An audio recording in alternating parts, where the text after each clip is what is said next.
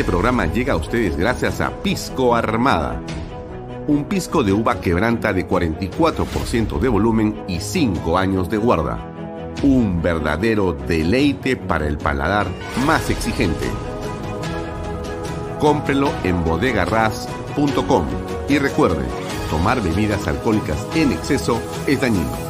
Cumple el sueño de tu casa propia en las lomas de Yura paga desde 935 soles mensuales, con todos los servicios, agua potable, luz eléctrica, pistas y veredas. Comunícate por WhatsApp con una de nuestras asesoras o visita nuestra página web gprperú.com. Tu familia e inversión cómodas y seguras en las lomas de Yura. Amigos, ¿cómo están? Muy buenas tardes. Gracias por acompañarnos. Esto es Vaya Talks por Canal B, el canal del Bicentenario. Son las 6 y 31 de la tarde y aquí comienza nuestro programa. Como todos los días, de lunes a viernes, estamos con ustedes de 6 y media a 8 de la noche. Hoy es lunes 23. La situación en el Perú tiende a normalizarse, pero muy lentamente, muy lentamente. Estas imágenes que yo comparto con usted corresponden a lo que está ocurriendo en este momento en el centro de Lima, en el centro de la ciudad.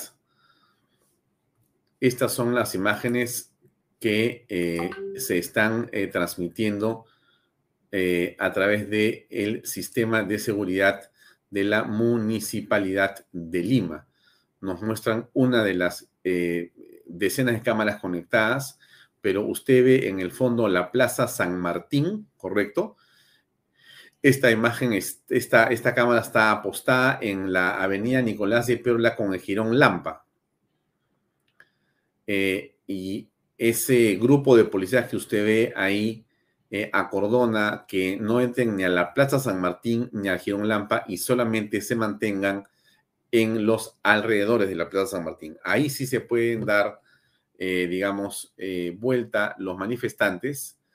han llegado por el Girón de la Unión desde el Paseo de los Héroes Navales. Esa es la restricción que existe a esta hora y no se han producido en los últimos hora, en una hora y media más o menos, no se han producido eh, con actos ni violencia. La cosa anda, como usted la ve, en relativa paz y tranquilidad. Quería que supiera eso. Estamos ya conectados a través de las redes sociales de Alfonso Vallarrea, las de Canal B, las de eh, eh, las aplicaciones que tenemos, el diario Expreso que está con nosotros conectado en directo a esta hora y también lo que está siendo nuestra señal a través del streaming y que va por eh, cable a Best Cable, Econocable, Cable Más, Yotalan eh, y un número indeterminado de cables en todo el Perú. Ahí nos ven desde todas partes del país con la señal de Canal B, el canal del Bicentenario. Pero el programa de hoy eh, es un programa que hemos preparado para usted con mucho aprecio como siempre y esperamos eh, la conversación con eh, el invitado Renzo Reyardo. Al equipo de producción, eh, Reyardo es con una G. Disculpe al teniente alcalde, pero se han equivocado. Es con una G. Había ya corregido esto temprano, pero han puesto el diseño equivocado. Pero ok, vamos a estar con Renzo Reyardo para hablar sobre cómo se defiende Lima. También va a estar hoy, después del programa nuestro, Valeria Basurco, que es invitada de Pepe Mato en el programa Perfiles a partir de las 8 de la noche. Bien, ¿por dónde podríamos comenzar? Eh, miren, eh, yo insisto en las imágenes que tenemos, que son estas, vamos a ir transmitiéndole de cuando en cuando, mientras estamos eh, conversando con el teniente alcalde y mientras estamos desarrollando el programa vamos a poder mostrar estas imágenes que corresponden a la señal en vivo y en directo de lo que está ocurriendo en Lima a esta hora. Esto es exactamente lo que ocurre en Lima eh, a esta hora. Son las 6 y 35 de la tarde y eso es una imagen en directo de lo que está ocurriendo en la capital del Perú. ¿No es cierto? A todos nos preocupa eh, esta, esta situación y nosotros queremos a ustedes mantenerlos informados de lo que está sucediendo. Em, solamente para tocar como un tema eh, que nos parece muy importante, el Papa Francisco eh, hizo un llamado en las últimas horas a que encuentre el Perú el camino de la paz y que em, se ponga fin a la violencia y que por supuesto no haya más muertes. Eso es eh, lo que señaló. Debe estar por entrar Renzo Rillardo porque ya me está escribiendo que ya está conectado. A ver, Alejandro Peña, si por favor lo ayudas a que pueda estar con nosotros. Eh, déjenme eh, comentarles algo que es muy importante. La Municipalidad de Lima tiene, como ustedes saben, no solamente el control de Lima Metropolitana, sino eh, se ha visto, por supuesto, en la circunstancia de tener que administrar esta situación y hecho de violencia. Estamos frente a un hecho de violencia en el lugar donde es su circunscripción, en lugar donde es su punto de trabajo y de desarrollo. El municipio de Lima tiene básicamente todo el cercado de Lima bajo su jurisdicción y es donde están las marchas actuando en este momento. La semana pasada, como usted sabe, se produjo un incendio eh, lamentable en una casona que tiene una significación muy importante. De eso queremos hablar con el eh, alcalde o con el teniente alcalde Renzo Reyardo, que debe estar ya por ingresar, a ver si le pueden dar una mano para que pueda hacerle clic al ah, botón que le falta para que pueda conectarse con nosotros, Alexandro Payne o Randy. Creo que ya está aquí el teniente alcalde. Efectivamente, ya lo veo acá, Renzo Royardo. Renzo, ¿cómo estás? Buenas noches.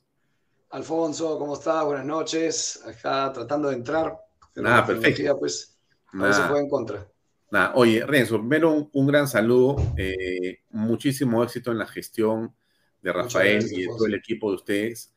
Eh, les ha tocado un momento para variar de una enorme tensión y una enorme preocupación. Las imágenes que están aquí y que yo comparto contigo son las de justamente el municipio de Lima, que eh, nos ha permitido a nosotros y a otros medios tener esta imagen que es tan importante porque demuestra exactamente lo que está ocurriendo en el centro de la capital y aquí no hay cuentos, porque acá tú puedes ver, porque te, te, ponchan una multiplicidad de cámaras y vemos cómo evoluciona realmente y cuál es el pulso de esta situación en el país. Entonces, mi primera pregunta era sobre lo que ha ocurrido la semana pasada con respecto a esta casona tan importante y que lamentablemente quedó absolutamente... La casona que se incendió el día de ayer.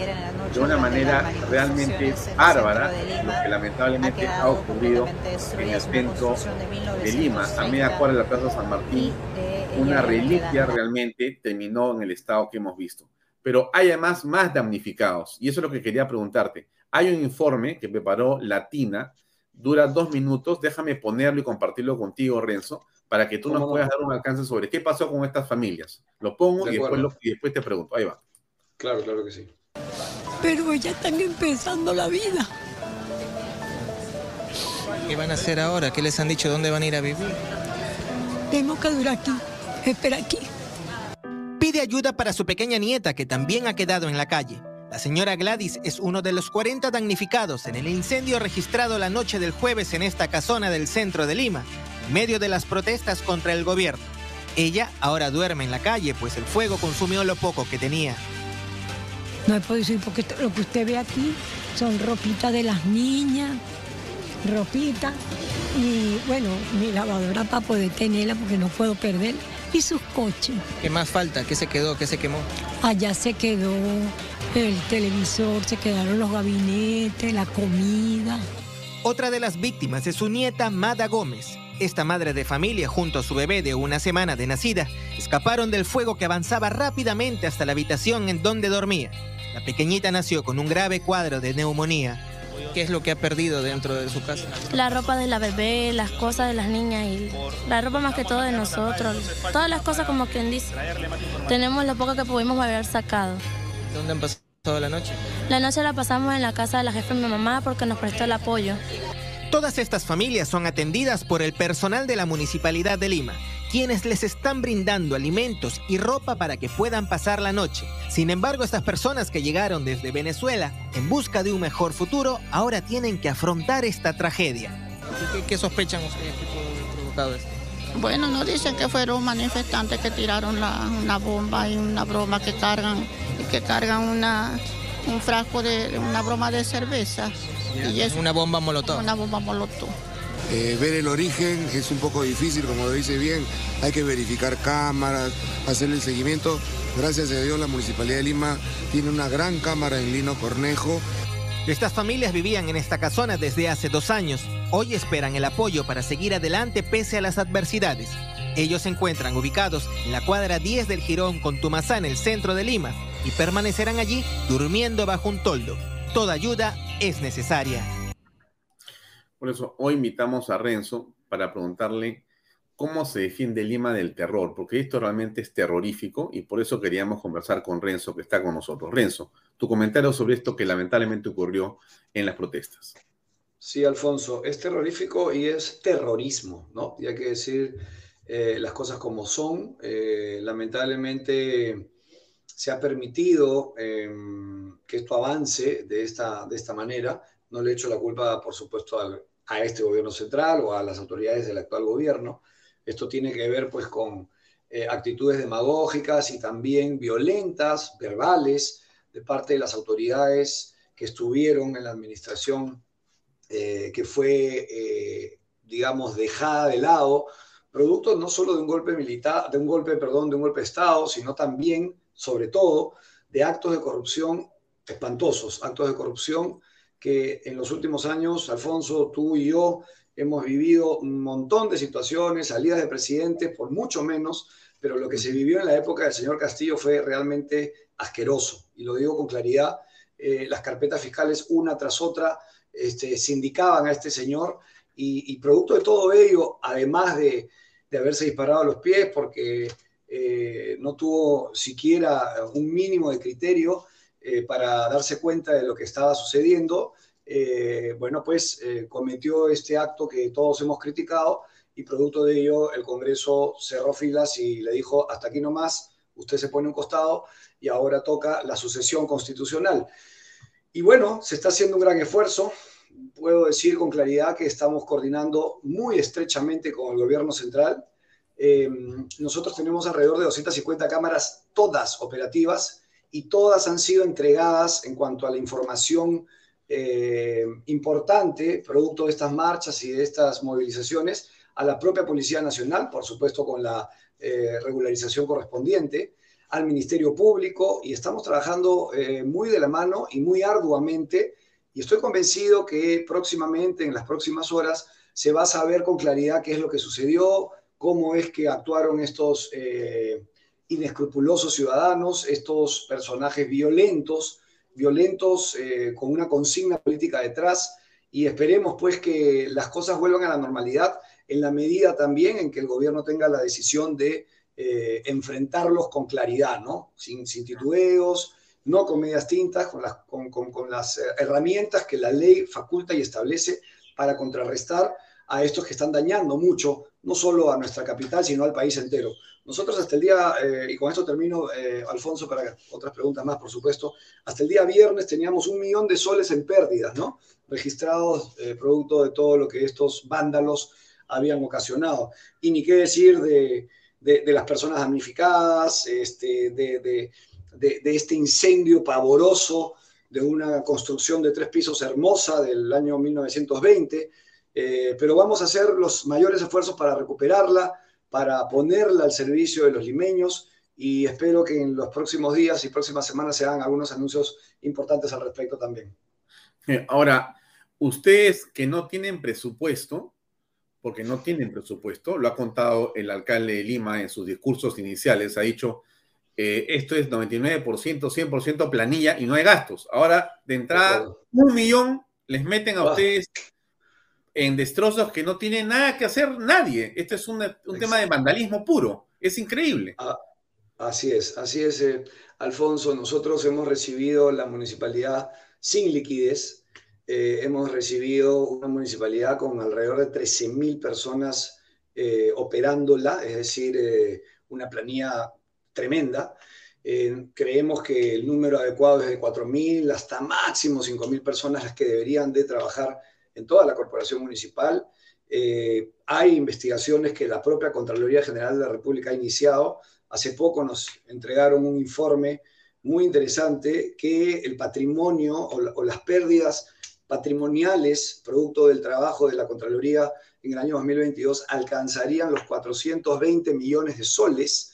Este, entonces, esa situación es la que nos ha tocado recibir pero lo vamos a, sacar adelante, estoy absolutamente convencido con todo el equipo que encabeza Rafael López Aliada, porque sabemos gerenciar, porque sabemos ser gestores y porque finalmente nos motiva mucho darle las atenciones y, la presencia de Estado a, las personas, sobre todo que más, más lo necesitan, y en eso estamos trabajando arduamente, Alfonso. Ahora, el incendio en sí mismo, hay unas imágenes de los bomberos tratando de llegar y las piedras que le caen a los bomberos y que no les dejan llegar. Esto es realmente un tema pues criminal, ¿no? Ahí están las imágenes. Impresionante, o sea, no podían llegar los bomberos. ¿Cómo se explica esto? Y, dicen que son marchas pacíficas, por Dios, y, y, los voceros que han estado apareciendo días previos a la retoma de la Universidad Nacional Mayor de San Marcos, que me parece una gran acción de la policía, por más que aquí se quiera ver esto como un abuso de autoridad y como una violación a los derechos humanos los días previos salía una serie de voceros de la propia universidad diciendo que no, que ellos van a hacer sus marchas pacíficas, pero que ojo con los infiltrados, ¿no? Lo venían advirtiendo porque sabían que iba a haber violencia, sabían que iba a haber esta situación, impedir el paso de los bomberos, incendiar casas, tirar piedras, dañar la propiedad privada. Es decir, esto está orquestado, Alfonso. Esto no es una cuestión espontánea, estos no son infiltrados, son ellos mismos, los organizadores de todo esto, que espero pronto se tenga total claridad, porque hay investigación que está haciendo la policía y, estamos colaborando en ese fin. Eh, son ellos los que han generado, evidentemente, estos actos vandálicos que no tienen nombre y que, por supuesto, se tiene que caer con todo el rigor de la ley contra estos eh, personajes pues, que, que, hacen tanto daño, ¿no? Eh, entiendo que ustedes están entregando esto a la policía, a la fiscalía, para que se hagan las carpetas fiscales y se pueda identificar. Una cosa que llama la atención porque acá vemos las imágenes con toda claridad, este, eh, Renzo. Esto no es que las cámaras las ha puesto Rafael López Aliaga el primero de enero. Esto ya existía. Ya, existía. Y, hay que decir una, cosa importante. Estas cámaras también estuvieron en aquellas eh, marchas famosas en donde lamentablemente perdieron la vida dos compatriotas nuestros. Y, y, famosos Inti Bryan. Inti Bryan los famosos Inti Bryan. Bueno, resulta, y tengo información, no puedo, eh, em, digamos, revelar detalles, pero resulta que habrían habido en aquel momento conversaciones entre altas autoridades para que las cámaras o casualidad no funcionen. Y eso está en el Ministerio Público y seguramente también se sabrá detalles de esas conversaciones y algunos pormenores más adelante en los próximos días, lo cual es gravísimo y es realmente repugnante, ¿no? Pero eso que tú revelas, y entiendo que es una cuestión reservada, pero que denota un hecho absolutamente reprobable y que cambia totalmente la dinámica de las cosas, en realidad era que eh, Inti y Brian no fueron nunca víctimas del fuego de la policía, sino de fuego propio, en realidad. Y eso es lo que las cámaras mostrarían. Lo que te puedo decir con claridad es que hay información que autoridades del gobierno central de aquella época y de la municipalidad metropolitana conversaron para que las cámaras, para que las cámaras, perdón, por alguna de esas casualidades de la vida no estén operativas. Eso evidentemente trae como consecuencia seguramente algunos detalles que cuando se sepa la verdad completa sabremos también y saldrán a la luz este, algunos, eh, alguna información relativa a la pregunta que me has hecho, ¿no? Ahora, lo que insisto, eh, la calidad de las cámaras es de primera. Ustedes tienen inclusive el zoom con la capacidad para poder aproximarte casi hasta la cara de las personas. Entonces, todo este material se le entrega a la policía, va a la fiscalía y permite ser utilizado como evidencia para abrir carpetas fiscales a personas que se identifican plenamente en esto. Y tenga en cuenta algo, Alfonso, que desde hace ya algunos años eh, las cámaras de videovigilancia forman parte de, la judicialización de un caso, es decir, son medios probatorios. Antes no, antes era eh, una ayuda que se tenía de forma eh, tal vez informal, por decirlo de una manera, pero hoy sí forman parte del medio probatorio y aquí hay una herramienta enorme que va a permitir o permitiría que las autoridades, ya cuando esto se judicialice, que esto será en los próximos días, eh, tengan la información de primera mano, ¿no? Que es un gran aporte, reitero. Tú, tú hablas porque tu experiencia, además, en el campo de la seguridad y de estas cosas, es, tú tienes un programa de televisión inclusive que tiene que ver con seguridad y tú utilizas material de cámaras de diversa índole. Así Entonces tú, tú sabes perfectamente cuando me estás diciendo que esto se usa como un insumo con un medio probatorio es porque es así. O sea, esto no es una novedad. Así es la justicia hoy día. Por supuesto, Alfonso. Eh, nosotros tenemos eh, una secuencia hace muchos, muchos años que se llama eh, En la Mira. En la Mira. En la mira, el, programa es, el programa es Alto al Crimen y la secuencia, y gracias por, por, permitirme explicar un poquito lo que, lo que hacemos claro. desde, desde Alto al Crimen. Y la secuencia se llama En la Mira y efectivamente recibimos información de cámaras de videovigilancia de todo el Perú. Tú no te imaginas eh, la enorme cantidad de, imágenes que tenemos porque los municipios quieren mostrarse eficientes y quieren mostrar cómo trabajan con la tecnología. No nos da el tiempo para poder cubrir todo, pero bueno, hacemos lo posible, así que conocemos muy bien cómo funciona esto del aporte de las cámaras y la posterior, eh, como decía hace un momento, judicialización y la cámara como medio probatorio. Es una, es una gran, eh, en ese sentido es, es, una, es de gran valía, ¿no? Bien, ahora para ir cerrando, y gracias nuevamente por tu, por tu tiempo. A ti, Alfonsito, a ti, a ti. Sabemos que hay una gran cantidad de personas y familias que han quedado desvalidas y prácticamente en el abandono. Hemos visto al alcalde ayer eh, tratando de con ellos pasar unas horas llevándoles alimentos, acompañándonos en el dolor y la preocupación que deben tener porque han perdido todo en el incendio. ¿Qué va a ocurrir en los, siguientes días con estas personas? ¿Qué nos puedes comentar? Nosotros seguimos recogiendo información, levantando información de cuántos damnificados hay, porque esto lamentablemente continúa. Eh, los estamos tratando de empadronar y llevarles la ayuda que corresponde. Eh, yo quiero acá ser muy preciso, y tú lo conoces también, Alfonso, Rafael es una persona con una sensibilidad social enorme, enorme, y apenas él encuentra una situación como la que se ha vivido en estas horas lamentables, eh, toma la decisión, pone a trabajar a la gente, acude al lugar eh, y, seguramente vamos a continuar en esto porque lamentablemente los eventos se siguen suscitando y esperemos que se controlen próximamente. Pero nuestro compromiso es total para llevarle ayuda a cada uno de los damnificados, a cada una de las personas que ha sido víctima de estos sinvergüenzas delincuentes y, por qué no decirlo, terroristas. Bien, ahora, hablando ya para terminar, un par de preguntas sobre la gestión municipal. Eh, ustedes tienen por delante un reto enorme porque es eh, realmente devolverle a la ciudad de Lima una serie de características que habían perdido realmente. Comenzamos por el orden, ¿no es cierto?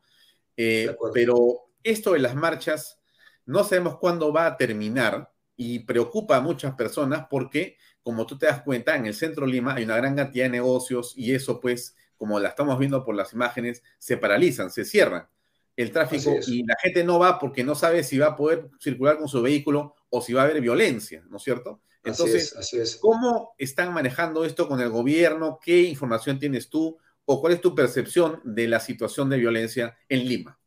Sí, lo decía hace, hace unos minutos, em, la coordinación con el gobierno central es total, eh, con la presidencia del Consejo de Ministros, con el Ministerio del Interior, para estos casos muy puntuales de inseguridad, porque es evidente que aquí hay eh, inseguridad por todos lados, eh, por estas marchas y por toda esta violencia que se está generando. También estamos coordinando, por ejemplo, con el MIDIS, También estamos coordinando con el Ministerio de Vivienda ya por temas eh, vinculados a, la gestión misma, no necesariamente a este episodio.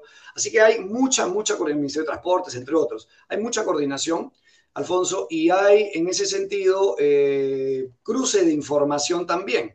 Y en esa línea te puedo decir que en los próximos días vamos a tener novedades, vamos a tener un poco de trabajo de inteligencia que traerá resultados y que estos resultados deberían lo digo en condicional porque evidentemente no, no, soy parte del gobierno central, pero alguna información hay y puedo concluir en algo, eh, deberían de traer ya eh, caminos listos para ir pacificando todo, pero eh, hay que tener un poquito de, paciencia, esto, esto no es de un momento a otro, pero sí se están tomando algunas medidas interesantes con las capturas y con todo lo que se está haciendo del lado de la policía. Y aquí un, permítanme unos segundos para felicitar a nuestra Policía Nacional, que está haciendo un gran trabajo, no solamente táctico, sino un trabajo de, entrega absoluta para defendernos a todos. Eh, yo quiero aplaudir a la Policía Nacional, lo he hecho a través de mis redes sociales y ahora aprovecho también la oportunidad que me brindas para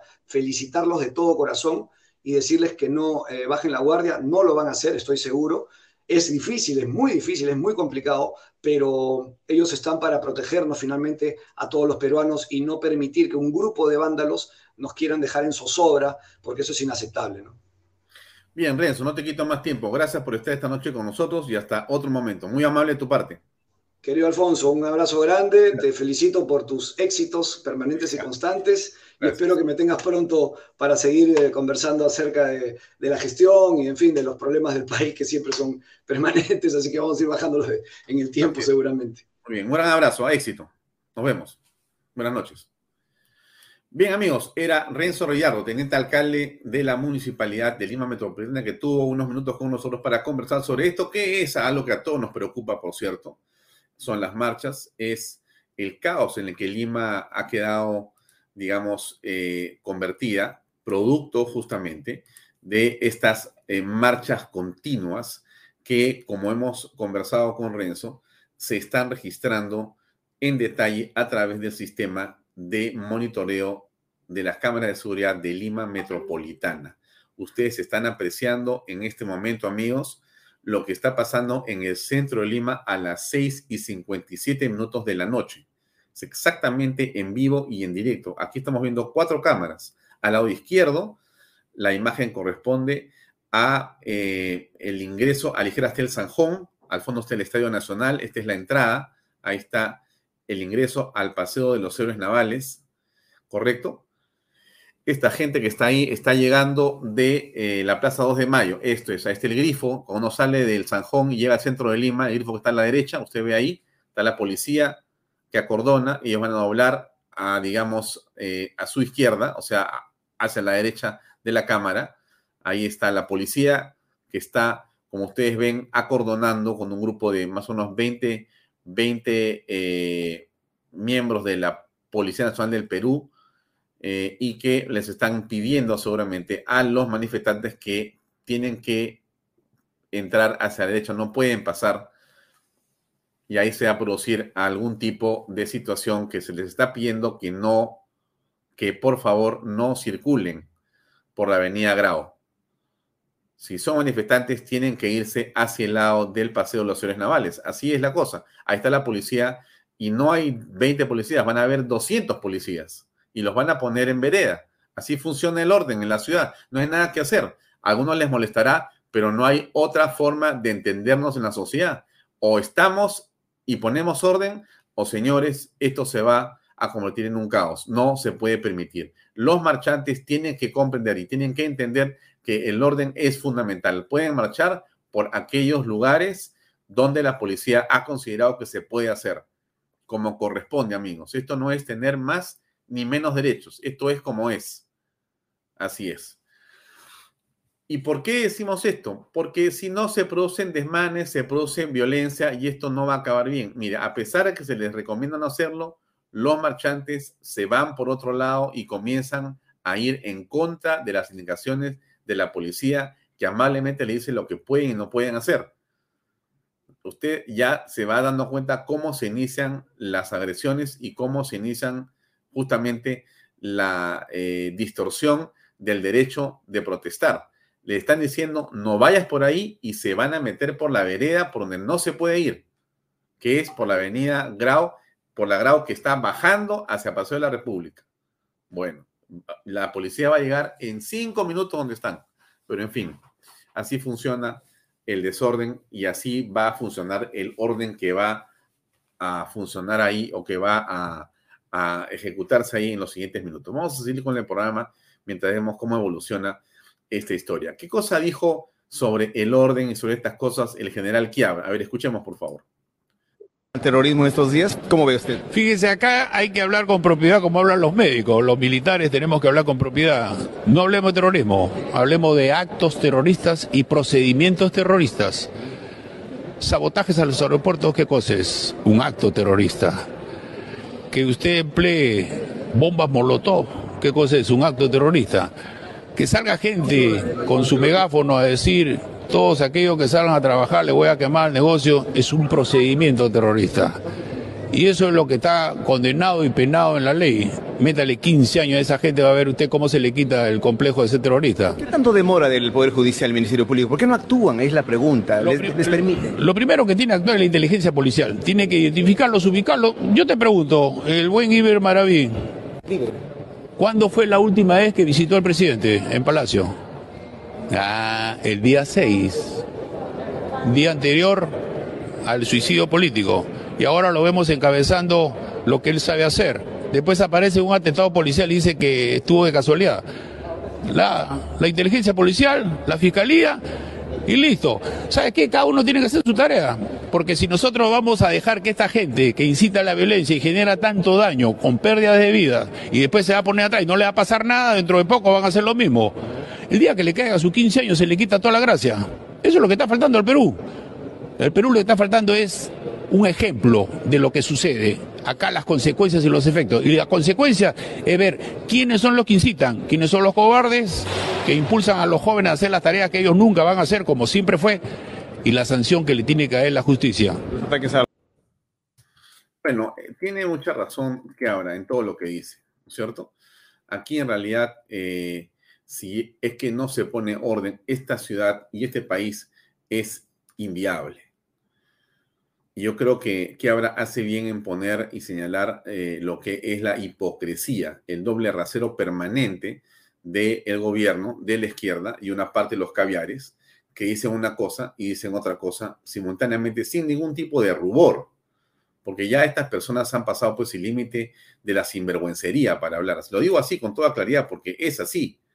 O sea, a ver, eh, déjenme poner una que es esta que quería compartir con ustedes, solamente para que escuchen ustedes el nivel de, digamos, este, ¿cómo se llama esto? Pues eh, ya van perdiendo el sentido de las cosas, de la realidad, y uno escucha a estos líderes políticos diciendo en realidad cualquier cosa, cualquier cosa.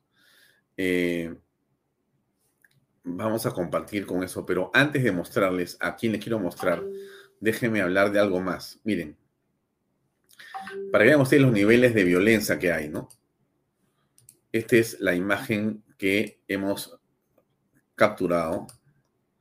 En ese punto de la Avenida Grau. De lo que ha ocurrido hace unas horas en las noches, cuando se desbanda estas marchas.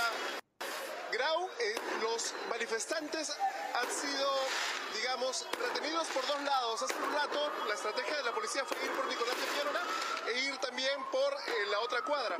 Ellos están defendiéndose con bombardas y hace un rato... Mire usted, mire usted, mire usted, mire usted. Tirarles a los policías. Mire usted. Correcto, el uso de fuegos artificiales. Casi preparando la policía. Vemos cómo están en contra de los agentes de la policía. Ha caído un policía ahí. A un policía le ha caído una de esas bombardas. Así es. Esto es todo el tiempo. Esto es todo el tiempo. O sea, lo que estamos hablando no es de un grupo de personas que quiere marchar respetando la legalidad. Alguien me ha puesto una música alguien.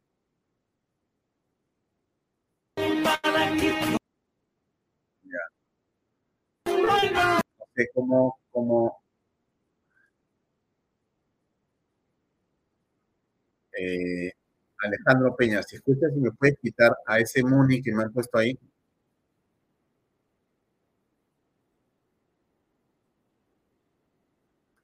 Disculpen ustedes por el sonido, amigos. Gracias, gracias, gracias, gracias. Alguien en la municipalidad se equivocó con el enlace y nos sacó las cámaras que teníamos. Pero seguimos con el tema que era importante y era...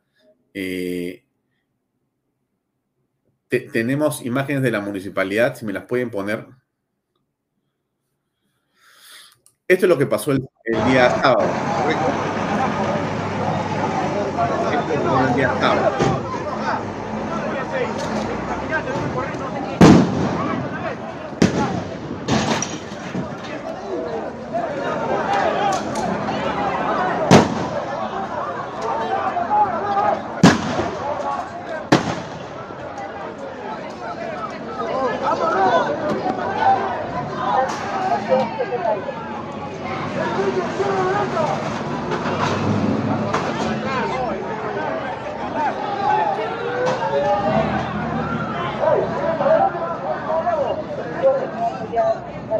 Siete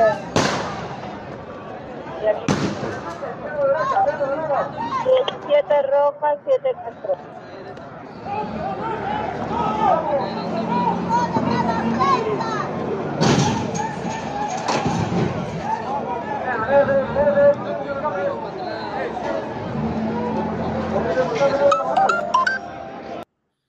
Esta es la otra cámara.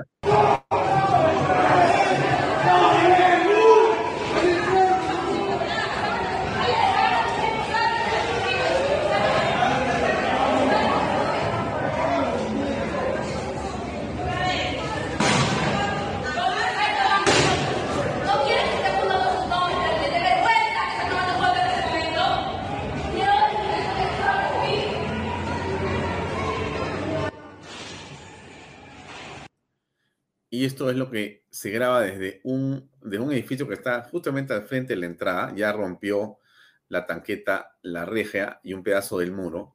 Y la policía va a ingresar.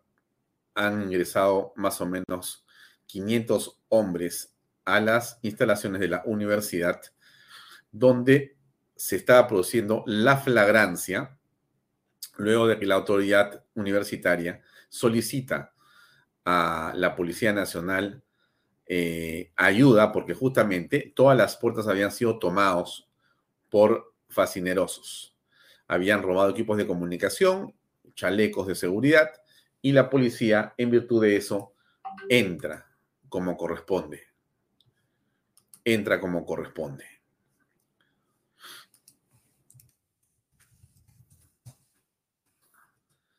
Así es, ya, y ahí está, amigos. Eso es el ingreso y se recupera las puertas. Finalmente, el día de hoy, más allá de lo que puedan decir unos u otros, lo concreto es que la Universidad San Marcos ya no está con las puertas con, tomadas por los visitantes, por decirlo menos, y que la UNI también ha hecho marchar a los visitantes y ahora la universidad, en, los dos casos, que son universidades públicas, se dedican a lo que corresponde, que es enseñar y no estimados amigos, a promover ningún tipo de marcha o participación en marchas de carácter política.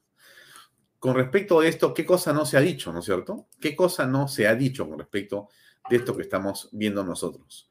Que acá, bueno, prácticamente se han tejido historias inclusive en torno a esto que es el deseo de la autoridad de repeler la presencia de unos delincuentes, eh, en algunos casos eh, violentistas, que estaban dentro de la universidad y que a pedido de la autoridad eh, ha ingresado la policía.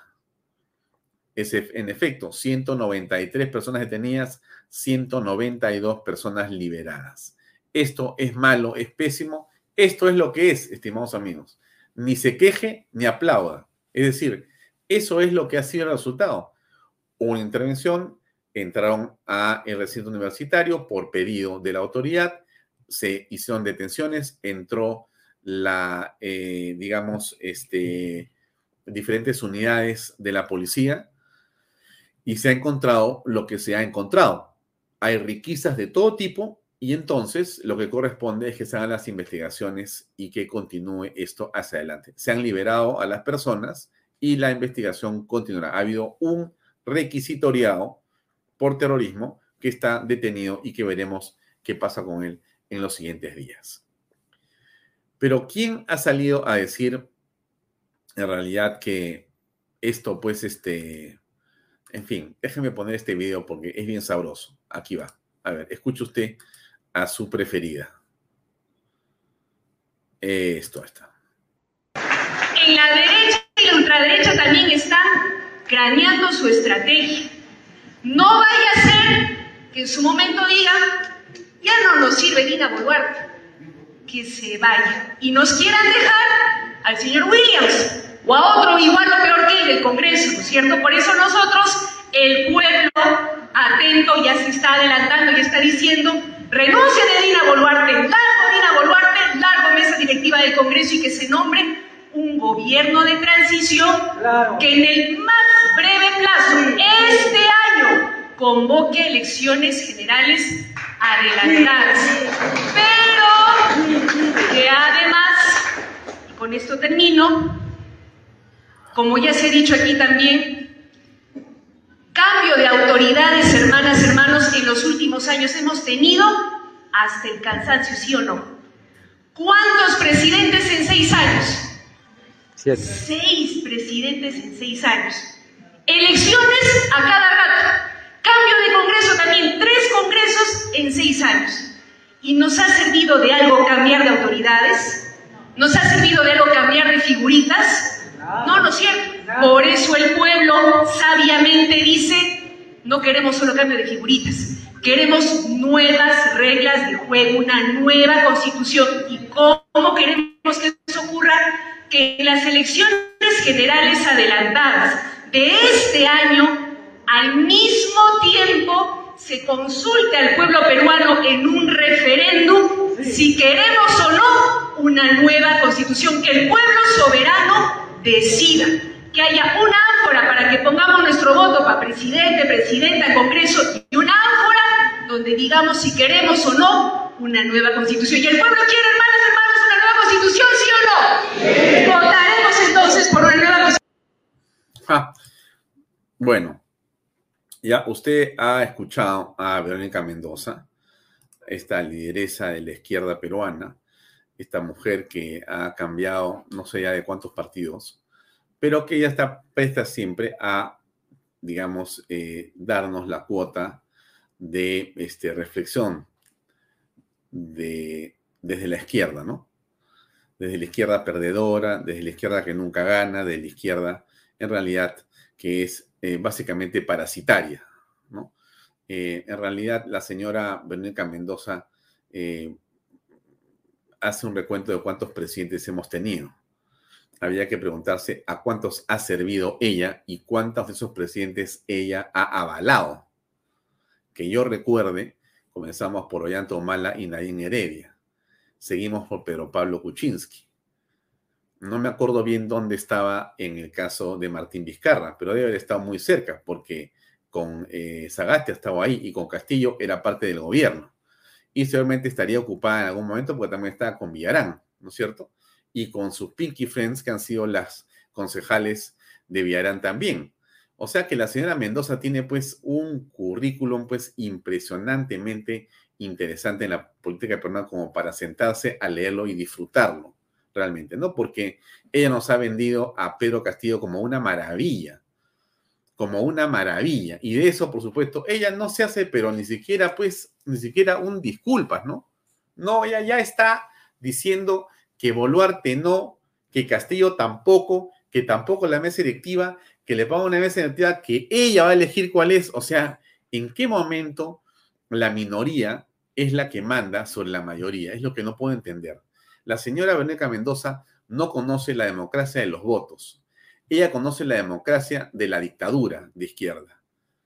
Ella conoce la democracia de la corrupción de la izquierda. Ella conoce la democracia de las barbaridades y las mentiras y la demagogia y el populismo de la izquierda, que es lo que ella ha hecho todo el tiempo. porque su vida es una demagogia absoluta. Hasta el día de hoy sería bueno que la señora Patricia Benavides actualice las carpetas fiscales en las cuales la señora Verónica Mendoza se le dice que ha mentido cuando dijo ella de que no había escrito esas agendas la señora Nadine Heredia, cuando es verdad que ella sí escribió, porque le dictaba, el dictaba las cosas era Nadine y era Ollanta, y Ollanta lo ha dicho. No solamente le ha dicho eso, ustedes se acuerdan el otro día que vimos un video acá, ¿no es cierto? De lo que pasó en el Cusco, ¿no es cierto? En una población cuyo nombre no recuerdo en este momento, donde había una minera, donde la señora Mendoza fue a mentir, a mentir y a decir que sí había una serie de componentes eh, eh, químicos que la minera era responsable y que estaba matando a las personas y que se produjo una manifestación violenta contra la policía, un ataque de las comunidades a la policía y que hubo dos muertos y que por supuesto la señora Mendoza desapareció en ese momento, se hizo humo para variar. Cuando hay un problema, ella desaparece más o menos dos meses y después aparece otra vez con este discurso. Si hay una persona que representa realmente lo que la izquierda nunca debe ser en una parte del mundo es Verónica Mendoza. Lo digo así con toda claridad porque no tengo ningún, eh, digamos, temor a señalarlo. Creo que ella es una política eh, de lo más irresponsable. Y no lo digo yo, porque la actitud o la, digamos, vida pública de la señora Mendoza es ampliamente conocida. Y lo que yo le estoy comentando del caso de las agendas eh, está ampliamente documentado en la fiscalía y en los periódicos de la época. Y el caso de lo que le cuento de esto que ocurrió en el Cusco está absolutamente probado. Y además lo ha corroborado muy bien este, Ollanta Humala. Y si seguimos avanzando, usted va a encontrar a Verónica Mendoza eh, cruzando las manitos, haciendo así, haciendo así, PPK Corazón, Susana Corazón, eh, Castillo Presidente lo máximo, etcétera, etcétera, etcétera. ¿No es cierto? Avalando cuanto despropósito hay.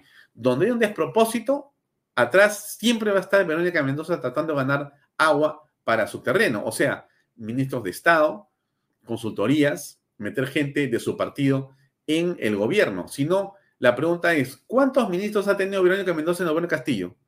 ¿Cuántos ministros ha tenido Verónica Mendoza en el gobierno de Castillo? Comenzando por Pedro Franque y me puedo seguir acordando de más personas. ¿Y eso significa algo malo? No. Lo importante es que ella lo diga. O sea, que ella ha sido cogobierno con Pedro Castillo y Castillo ha sido un presidente absolutamente corrupto, que finalmente ha terminado en un golpe de Estado. Pero de eso la señora no ha dicho nada. Nada, nada, absolutamente nada. Eh, como dice una persona que nos ve y pone en su correo José Luis Lozano Quirós, Lavero no es política, es negociante roja, lo dice el señor José Luis Lozano Quirós. Pero en fin, eh, no conozco el tema de la patria, señora este, eh, Verónica Mendoza. Yo pensé que era peruana, no sé si no es peruana, pero en todo caso,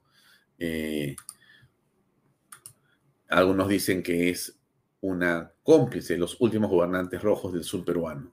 Sí, sí, sí, sí, quizá sea cierto lo que dicen, pero en todo caso, ese punto es un punto que no debemos olvidar, ¿no? Yo quería, por eso, eh, y, me permiten, no soy sádico, pero quiero poner otra vez a Verónica Mendoza para escucharla nuevamente, ¿ya? Para que ustedes no se olviden de lo que dice, por favor. En la derecha y la ultraderecha también están craneando su estrategia no vaya a ser que en su momento diga, ya no nos sirve Dina Boluarte, que se vaya y nos quieran dejar al señor Williams. A ver, vamos a tener claras las cosas. Mira, la señora Dina Boluarte no sirve a la derecha ni a la ultraderecha. La señora Dina Boluarte es parte de la fórmula presidencial al que ella servía con sus ministros de Estado, que era Pedro Castillo y Dina Boluarte. Entonces no es que eh, la derecha eh, le ha llegado Dina Boluarte y la ha puesto ahí o algo así. Ella eh, está ahí en virtud de lo que se llama la sucesión constitucional. La sucesión constitucional. Y esa sucesión constitucional ha hecho que la señora Boluarte, que era vice, que era ministra y era vicepresidenta, asuma la presidencia de la República de manera legal. la señora Verónica Mendoza, como no ha recibido ni un cafecito, entonces ahora se ha puesto en la oposición, como todos los caviares y zurdos, ¿no? Entonces dicen, pero no nos pueden dejar tampoco a Williams. ¿Por qué? Porque lo que ellos quieren es, siendo minoría, populista y irresponsable, lo que quieren ellos es gobernar así. No les importa la democracia, eso no existe, no importa. Ellos quieren tomar el poder como sea. A otro igual o peor que el Congreso, ¿no es cierto? Por eso nosotros, el pueblo atento ya se está adelantando y está diciendo, renuncia de Dina Boluarte, largo Dina Boluarte, largo mesa directiva del Congreso y que se nombre un gobierno de transición un gobierno de transición que le haga todos los favores y que le haga todo lo que quiere Verónica Mendoza y su equipo de caviares al menor. otra vez me entró hasta la municipalidad. Demonios. ¿Alguien lo puede sacar? ¿Alguien lo puede sacar, por favor? Eh, Randy. No sé si eres tú o es la municipalidad. No, no. Ya, ok. Este, esto es tremendo, ¿ah? tremendo, tremendo lo que, lo que ocurre con la señora Verónica Mendoza. Ella, como sea, tiene que aferrarse al poder, es, es, al poder que ella quiere para ella, ¿no? Que en el más breve plazo, este año, convoque elecciones generales adelantadas. Bueno, el tema de las elecciones adelantadas o no es una facultad del Congreso de la República, democráticamente. O sea, esto no es ni malo ni bueno, es lo que el Congreso va a decidir bajo su propia responsabilidad. La señora Mendoza tiene un cupo ahí, pero no tiene más porque no sacó más eh, congresistas. Al contrario, hay varios que estaban en su bancada que se han ido. Es más, la bancada que ella tenía ya desapareció inclusive. En ese, digamos, mimetismo, en esa confusión permanente, en eso que tiene la izquierda, eh, que hace todo el tiempo, que es cambiarse de nombres. ¿Qué más dice? que además, con esto termino, como ya se ha dicho aquí también, cambio de autoridades, hermanas, hermanos, en los últimos años hemos tenido hasta el cansancio, ¿sí o no? ¿Cuántos presidentes en seis años? Seis presidentes en seis años. Elecciones a cada rato. Cambio de Congreso también, tres congresos en seis años. Bueno, la señora es parte de ese tipo de políticos que estamos cansados de ver. Por supuesto, ella patrocinó a Pedro Pablo Kuczynski y a Martín Vizcarra. ¿O no es así? Ella ha estado con Pedro Castillo. No me acuerdo exactamente lo de Vizcarra y lo de Sagasti con Verónica Mendoza, pero tendría que acordármelo un poquito más. Alguien me lo va a hacer acordar después seguramente. ¿Y nos ha servido de algo cambiar de autoridades? ¿Nos ha servido de algo cambiar de figuritas?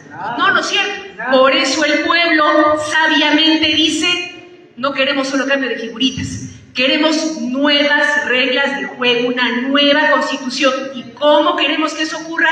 Que en las elecciones generales adelantadas de este año, al mismo tiempo, se consulte al pueblo peruano en un referéndum si queremos o no una nueva constitución, que el pueblo soberano decida, que haya una ánfora para que pongamos nuestro voto para presidente, presidenta, congreso y una ánfora donde digamos si queremos o no una nueva constitución. Y el pueblo quiere, hermanos, hermanos, una nueva constitución, ¿sí o no? Votaremos entonces por una nueva constitución. Bueno, el pueblo quiere, Verónica Mendoza, el pueblo quiere trabajar. Trabajar, eso es lo que quiere el pueblo. Y es algo que la izquierda no sabe hacer porque la izquierda no trabaja realmente y en el fondo ese es el problema que tenemos en el país. Eh, les pongo lo que está pasando en este momento. Eh, esta es la imagen eh, de la avenida Grau con Paseo de la República. Avenida Grau con Paseo de la República. Ahí están pasando vehículos que se están dirigiendo eh, hacia, digamos, eh, el Sanjón, ¿correcto?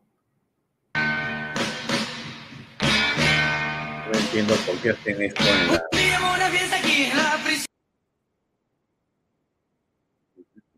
lamento mucho esas imágenes, pero no entiendo cómo es que las ponen en el municipio de Lima. O alguien las está poniendo.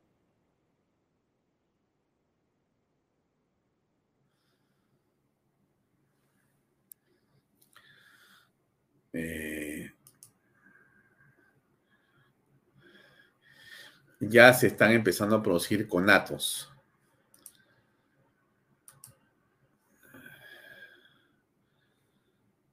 Puede ser que hayan troles dando vueltas por acá. Puede ser, aunque es difícil que entren a los sistemas nuestros, pero en fin.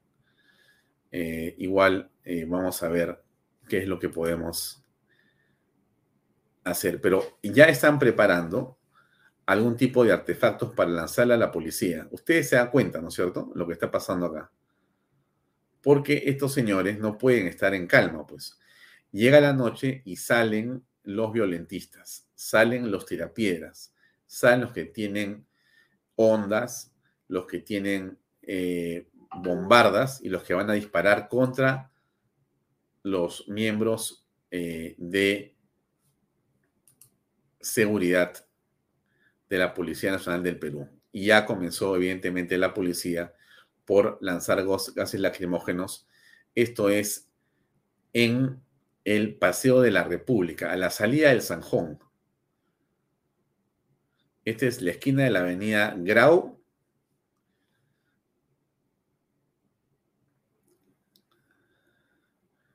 Y se producen ya los primeros lamentables enfrentamientos y la policía está tratando de guardar el orden. Ahí estamos viendo a las personas eh, que se están organizando para enfrentarse a la policía. Esto está ocurriendo a esta hora, exactamente son las 7 y 26 minutos de la tarde, 7 y 26 minutos de la noche de la tarde. Esto es en vivo y en directo con las cámaras de la Municipalidad de Lima que permite que usted se entere en directo lo que está ocurriendo en este momento, en este, en este exclusivo momento, exactamente a esta hora. Estamos en una... Eh, quería mostrarle yo otras cosas más eh, que están aquí. Una era esta, como eh, hay un miembro de la policía que explica muy bien de qué se trata la defensa que hace para todo el país la Policía Nacional. Déjenme mostrarle unos segundos esto y enseguida regresamos con estas imágenes en directo de lo que son los enfrentamientos. Amenaza nacional porque en todas las regiones, en 22 regiones, se han producido ataques, lo que en algunas más que en otras, pero casi en todas de manera sincronizada se están produciendo estos ataques. Y la única fuerza, la única institución que está en primera línea, que está al frente y que en cuyos brazos descansa el porvenir y la seguridad de la nación entera es la Policía Nacional de Perú. Esforzada, valiente, apegada, ejemplar, heroica, inmortal. Vamos a poner nuestro mejor esfuerzo, todo nuestro empeño, todo el enfoque de nuestra mente todas nuestras mejores intenciones para hacer un buen trabajo. Por amor a la patria, por amor a la Policía Nacional, por amor a la gente, por amor a la justicia.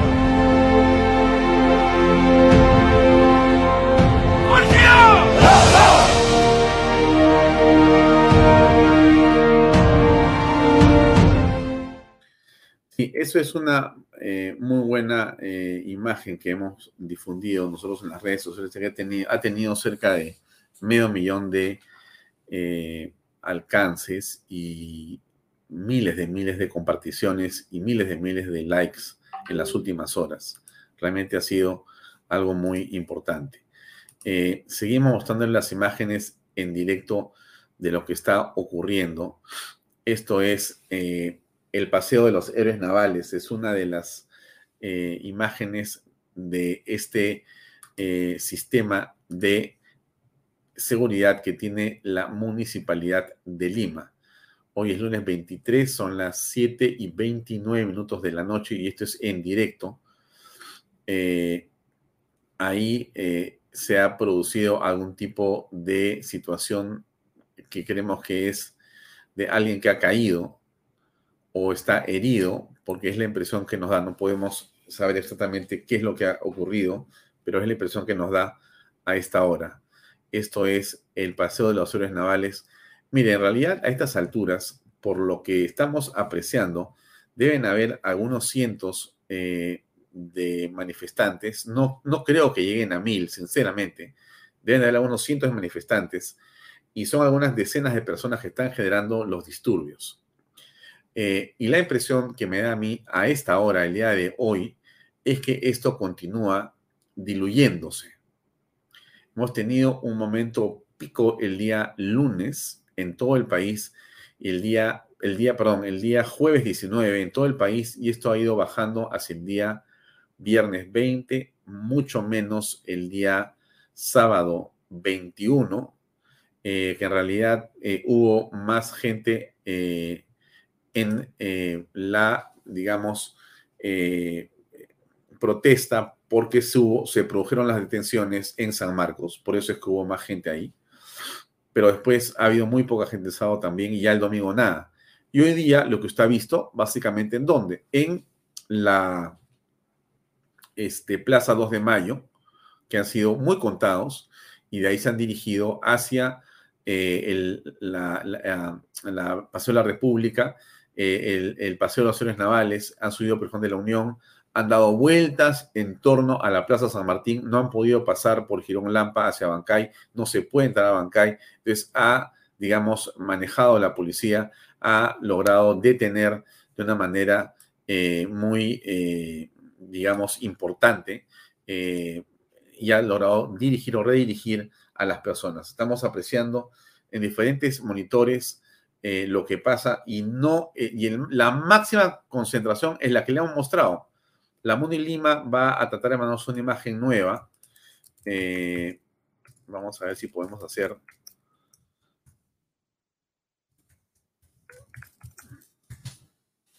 Claro, los hackers están desesperados porque los tienen desesperados completamente a, los revoltosos, ¿no?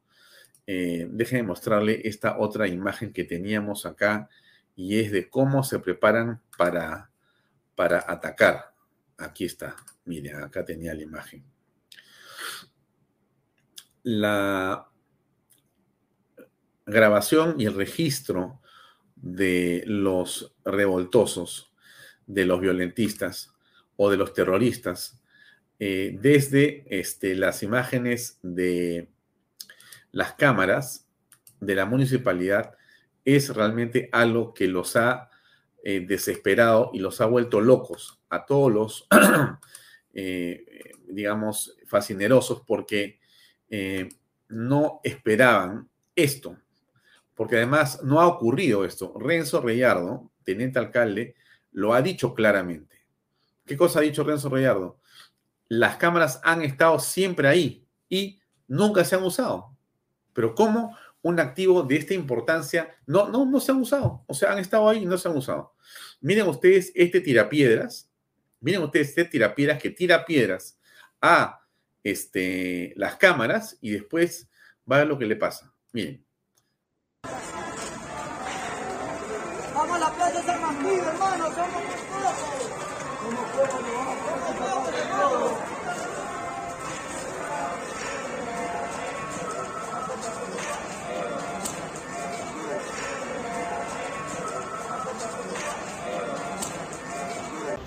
Sácate todas tus cosas, ¿no? Voy a sacar esto que... Sí, pero primero... primero constancia Venga, por favor, para que esté también. Esto se está yendo en su bolsillo. No. ¿Lo saqué de tu bolsillo o no? ¿Sí o no? Fuerte. Está filmado. Sí, sí, sí. No, jefe. Yo te traje esa piedra.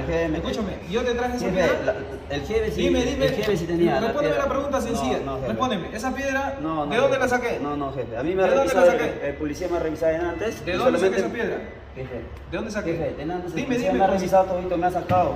No, yo tenía, yo tenía el ¿De dónde saqué esa piedra? Dime, ¿de dónde saqué esa piedra? Sencillo. Jefe, sencillo, a mí me ha revisado antes, este, me ha sacado ya. filmado, pues, Sí, está está filmado. Pero ya, eso es tuyo. Claro, ese me han dado. ¿Eso es tuyo? ¿Sí o no? Me han Nada más, dado. respóndeme sí o no. ¿Esto es tuyo? Me han dado jefe en la marcha. ¿Te dieron en la marcha? ¿Quién te dio esto en la marcha? Gente ha venido y estaban dando jefe. La gente todo. te repartió esto. Ya, tú lo tenías en tu posesión. Tú utilizaste esto. Sí, yo estaba en jefe en la marcha me han dado. ¿Tu celular? ¿Cuánto dinero tienes ahí?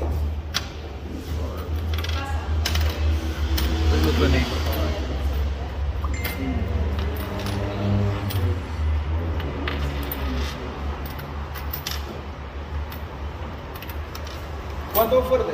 12, 10 temas. 12 soles con 10. Sácate tu dinero. ¿Cuánto tu dinero? ¿Cuánto dinero tienes? Y el fuerte que pones ahí, la cantidad de dinero que tienes. Cuéntalo, cuéntalo. Dime cuánto tienes. 80? 80 en billetes y en monedas 10, 12, 10. Ya, tienes 92 soles con 10 céntimos. ¿Sí? Ya listo, déjala ahí. Ya, esa piedra no es tuya. ¿Sí o no, nada más? ¿Es No, no. Me repetido.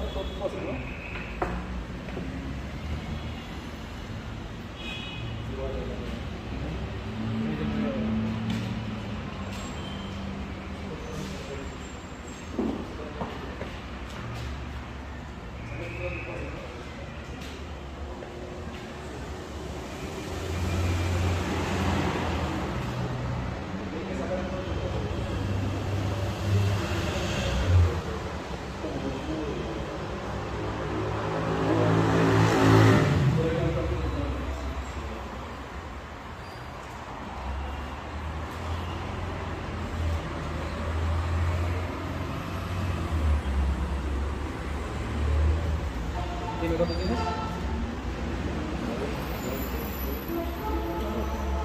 ¿Cuánto tienes? 80. 80, Todas estas cosas son tuyas. Gorra, todo esto es tuyo, ¿no?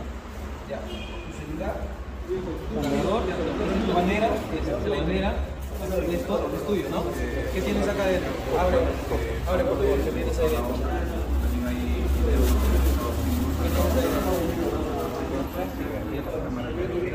¿Qué es esto? Cigarrillo, ¿no?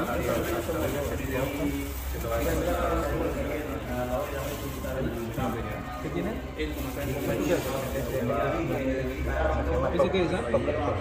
Toca. Toca.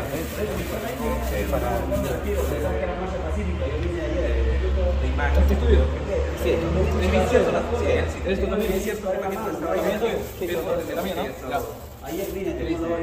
¿Tu nombre fue? ¿Cuál es tu nombre? Gabriel Ludeña y Gabriel Ludeña y Vidas. ¿Número de tu DNI? 098 90 80 1. Listo, gracias.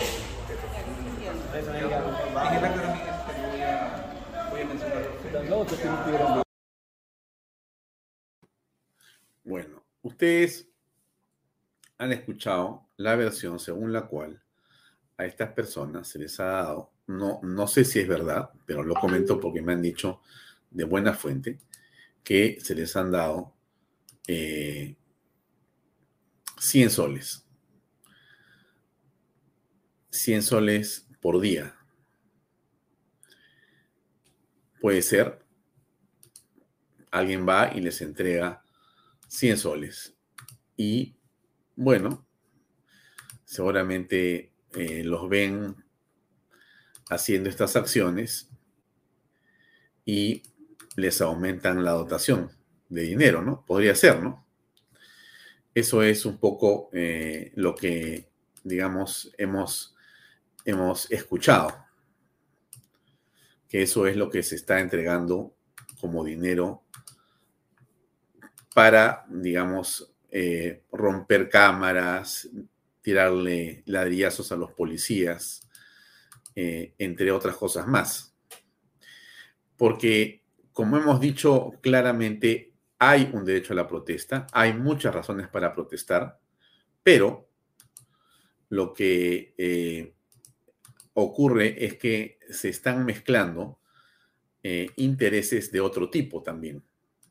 Aquí lo que nosotros estamos apreciando es que así como hay un derecho a la protesta, también está ocurriendo que aparecen mafias que, como usted está apreciando, quieren que se exacerbe, quieren que eh, se eh, salga de control y quieren o necesitan muertos para justificar cualquier barbaridad. Eso es lo que hemos visto también. Las muertes son necesarias para justificar cualquier barbaridad. Entonces están dispuestos a hacer lo que sea con tal de que existan eh, fallecidos y que existan caídos civiles, por cierto, ¿no? Y eso es eh, lo que hemos eh, visto nosotros en todo momento. Este, este joven con estos 92 soles o 88 soles o 90 soles, ¿qué hace tirando piedras a las cámaras de la municipalidad? Me han dado la onda, y si me han dado la piedra. La pregunta de Ingrid Jansen, que es muy, muy, pero muy importante y que todos nos hacemos. ¿Quién tiene en su bolsillo 100 soles si no trabaja y está tirando piedras a las cámaras de la Municipalidad de Lima? ¿De dónde te han dado esa plata? ¿Quién te la dio? ¿Para qué te la han dado? Ese es en realidad eh, el punto en el que nos encontramos, ¿no? Ayer eh, han ocurrido más hechos de violencia en otras partes. Esto es eh,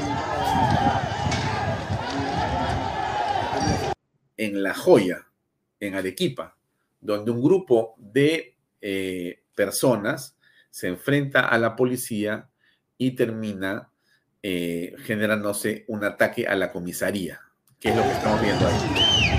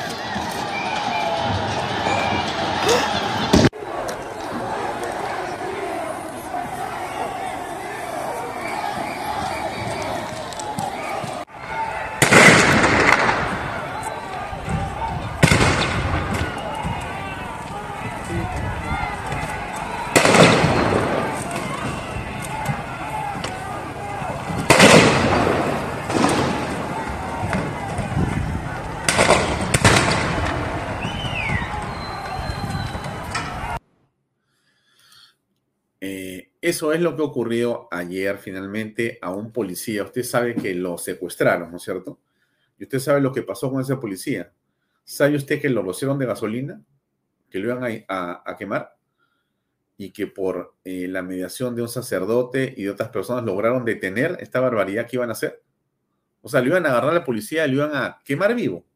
Y eso fue lo que se detuvo ayer en la noche. Eso es, digamos, la situación de enorme tensión que tiene la policía. Hoy día en Ica también han ocurrido, eh, ya no necesariamente desmanes que tienen que ver con que quieren algo de carácter político, ni siquiera social. Estos son simplemente mafias en el barrio chino, la misma historia de siempre, que se vuelven a juntar, que vuelven a aparecer y quieren cobrar hasta cupos para que uno pueda pasar. ¿No es cierto?, hacer negocio con esto. Eh, mire usted.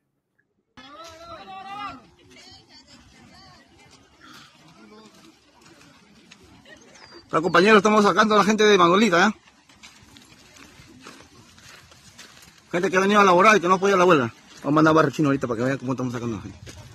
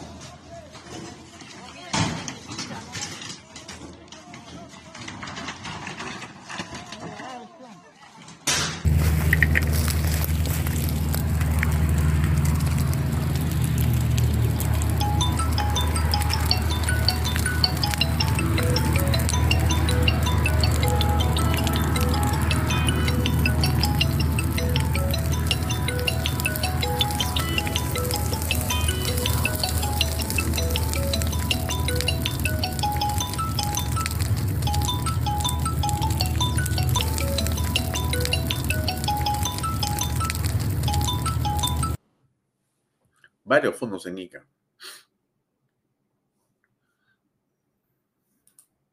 Sinceramente es inconcebible esto. Varios fondos se niegan que le dan trabajo a miles de familias y a decenas de miles de personas. Hoy día están todos paralizados. Porque un grupo de cuántos? De 100 personas entran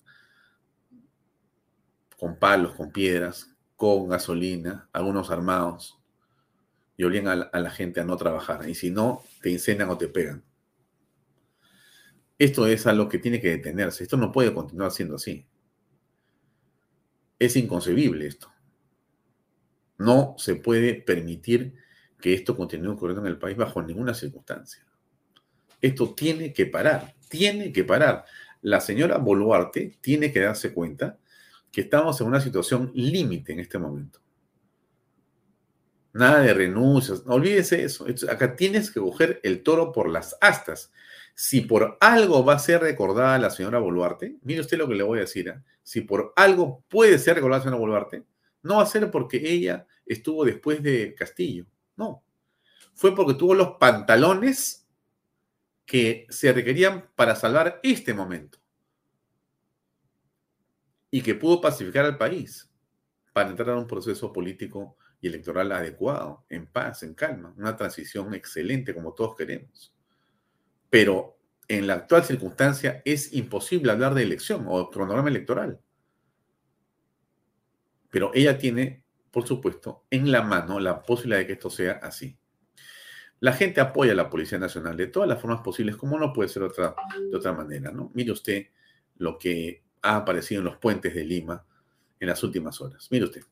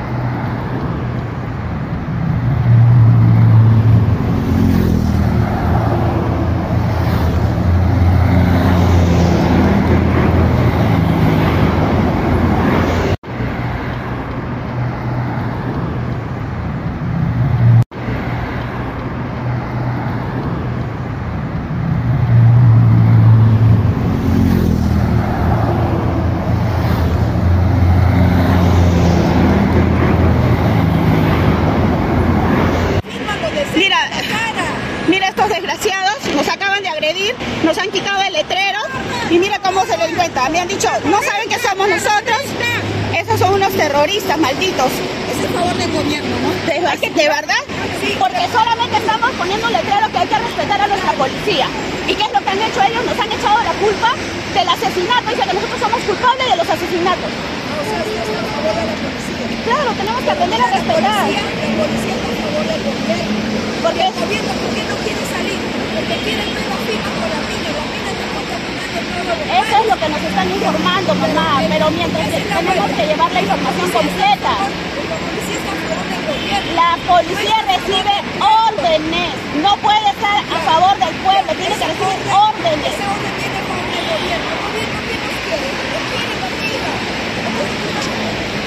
Sí, sí, estoy defendiendo a la policía, señora. Tenemos que defender a nuestra policía.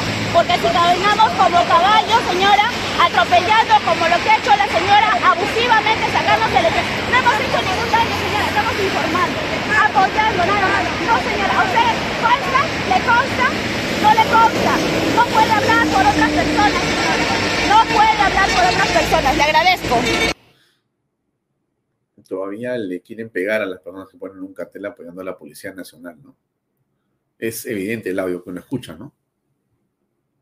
Esas mujeres que estaban ahí defendiendo a la Policía Nacional, poniendo un cartel en favor de la policía, como cualquiera de nosotros lo haría, se ve vejada, se ve atacada por otros, ¿no? En realidad, estamos en una situación límite y la señora Boluarte tiene que seguir tomando decisiones porque no puede quedarse donde está. Miren, este es un comunicado de la empresa La Calera, de Tayo Macías y compañía. Uno de los agricultores eh, más importantes y uno de los empresarios más importantes del Perú. Eh, un empresario de verdad, un hombre y una familia no solamente honesta y honorable, sino patriota absolutamente y absolutamente trabajadora. Los Macías, gran familia, pero gran familia. Muy bien. Dice lo siguiente. Comunicado suspensión de operaciones.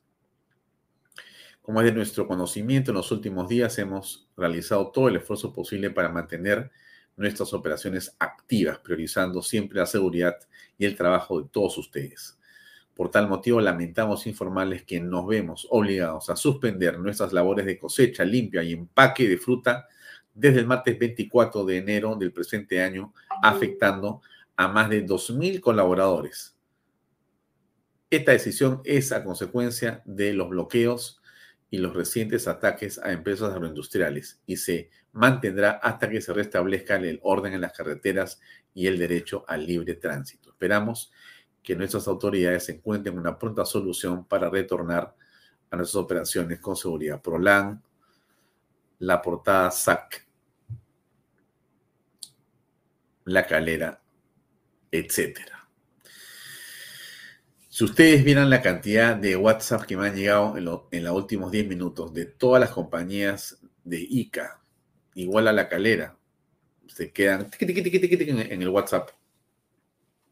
Ya se cansaron, no pueden continuar operando porque no hay garantías para poder operar. ¿Quién se perjudica con esto? ¿Quién se perjudica con esto? ¿Es el empresario? Yo le aseguro que no. ¿ah? Le aseguro, le aseguro absolutamente, y usted sabe que no es el empresario que se va a perjudicar. Aquí el único perjudicado es el hombre que está en el último lugar del eslabón. Esa familia que gana jornal por trabajar. Ese, ese, esa familia que trabaja, trabaja el esposo, la esposa, los hijos. Dos o tres o cuatro trabajan en la misma empresa o en otra industria de la zona. Y entre todos hacen un dinero que es importante. Uno saca 1.500, otro saca 2.500. Sumas la familia y te dan 4.000, 5.000, 6.000 soles al mes de trabajo honesto, digno.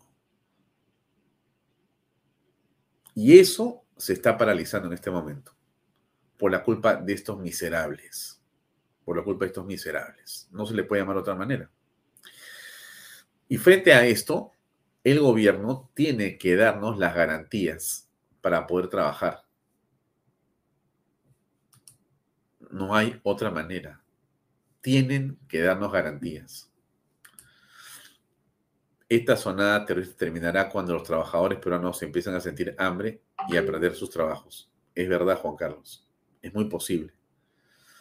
Pero es una pena que en la mitad de todo esto, al final, el que más, el que más sufra, no es el empresario grande, pues, por favor. Es básicamente el hombre que está al final del eslabón. Y es utilizado como carne de cañón por estos fascinosos, estos sinvergüenzas y miserables, los terroristas. No le digas terroristas, no lo terruquees. Bueno, ¿cómo le llama usted a esta gente que ha visto usted que ha entrado a los fondos? ¿Cómo le decimos a esos que han entrado a los fondos? No tiene para mí otro nombre. Es una pena. Bien amigos, no les quito más tiempo. Los dejo ahí hasta el día de mañana. Esperamos que el día de mañana sea mejor. En el centro de Lima, le cuento, hay en la zona de frente al Sheraton, eh, al lado de Palacio Justicia, todavía un grupo de 20 revoltosos tirando piedras y piedras a los policías. ¿no? Seguramente van a dispararles algunos cuetones y espero que no, no vayan mayores. Ojalá que la gente se calme y que la policía logre pasar sobre ellos en el sentido de que logre contrastar y contrarrestar y no haya mayores desmanes. La salud y la vida es lo más importante para todos. Pero esta situación se va descontrolando. No porque hayan 20 o 30, es porque el Estado tiene que demostrar que está para mejorar la seguridad de todos nosotros. Eso es lo, fun, lo fundamental. No le quito más tiempo. Eh, vea a continuación el programa de Pepe Mato. Va a estar Valeria Basurco a las 8 de la noche por Canal B, el canal del Bicentenario. Le agradezco mucho por su tiempo. Mañana, como siempre, seis y media, estamos con ustedes. Un gran abrazo a todos. Paciencia. Paciencia. Yo sé que a veces uno, digamos, por lo que pasa, tiene ganas de tirar las cosas, ¿no es cierto? Dices, esto no puede ser. No da para más. Pero la historia del Perú está hecha de estas cosas, amigos la historia del Perú está hecha de problemas que han sido superados por la gente. Entonces, ni demasiado grave ni demasiado blando. Así es el Perú, con estas complicaciones. Y la vida está llena de esto. Así que, como también usted tiene que acordarse, todos estos temas van a pasar. Todo esto se va a resolver. Y volveremos a trabajar y seguiremos creciendo. De eso no se olvide porque eso va a pasar, eso va a ocurrir. Le mando un gran abrazo y mañana a las ocho y media aquí en Vaya Talks por Canal B, el canal del Bicentenario. Buenas noches, gracias. Este programa llega a ustedes gracias a Pisco Armada. Un pisco de uva quebranta de 44% de volumen y 5 años de guarda. Un verdadero deleite para el paladar más exigente cómprelo en bodegarras.com. Y recuerde, tomar bebidas alcohólicas en exceso es dañino. Lomas de Yura estamos muy contentos de haber cumplido con el sueño de muchas familias peruanas. Por lo siguiente. Porque nuestros hijos tienen zonas seguras de esparcimiento y recreación. Porque gracias a los bonos de techo propio y nuevo crédito Mi Vivienda pagamos cuotas más bajas que las de un alquiler porque gracias al convenio con Fovipol tenemos la tasa más baja a nivel nacional. Porque nos brindan espacios cómodos y agradables. Porque contamos con los servicios básicos las 24 horas. Porque me permitió desarrollar mi negocio familiar. Así como estas y otras familias, los invitamos a que ustedes también formen parte de nuestro proyecto Las Lomas de Yura.